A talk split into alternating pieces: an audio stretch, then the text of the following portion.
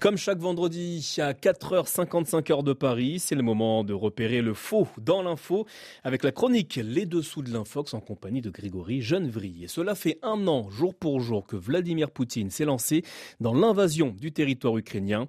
365 jours que le président russe justifie sa guerre par la volonté de, je cite, dénazifier l'Ukraine et le régime de Kiev. Pourtant, ni l'Ukraine ni son gouvernement à Kiev n'est dominé par l'idéologie nazie.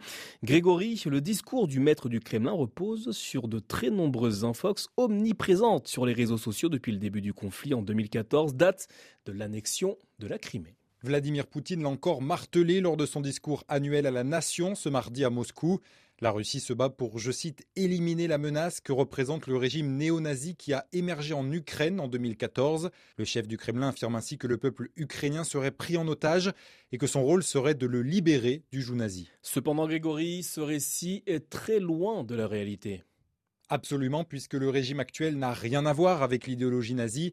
Le président Volodymyr Zelensky a été élu démocratiquement avec 73% des voix en 2019, loin devant le parti d'extrême droite Svoboda et ses 1,6%. Depuis 10 ans, l'extrême droite ukrainienne recule même dans les urnes. Elle est passée de 10% en 2012 à 1,6% en 2019. Pour dénoncer l'hypocrisie de ce narratif russe, Volodymyr Zelensky a même insisté sur ses origines juives, lui qui, on le sait, a perdu des parents durant l'Holocauste. Mais cela n'a pas empêché cette accusation de nazisme de se répandre à coups d'infox. C'est le cas d'une photo où l'on voit Zelensky offrir un drapeau ukrainien rapporté du front au Congrès américain. Certains affirment en zoomant sur l'image que ce drapeau arbore le signe nazi des SS, sauf qu'en réalité l'image diffusée sur les réseaux a été inversée pour déformer l'écriture. Sur la photo originale, on constate qu'il est écrit le nombre 46 en hommage à la 46e brigade d'assaut aérien ukrainienne et non pas SS. Et au-delà du gouvernement, le Kremlin accuse aussi l'armée ukrainienne d'être dominée par l'idéologie nazie. Et là encore, Vladimir Poutine tord le cou à la réalité. Sa stratégie consiste à extrapoler le poids des bataillons militaires nationalistes. C'est le cas du régiment Azov, fondé par un néo-nazi en 2014 et intégré à la garde nationale ukrainienne. Si le bataillon de quelques milliers d'hommes compte bien des membres adeptes de l'idéologie nazie, ils sont très largement minoritaires face aux plus de 200 000 soldats de l'armée ukrainienne et ne permettent donc en aucun cas de parler d'une armée de néo-nazis.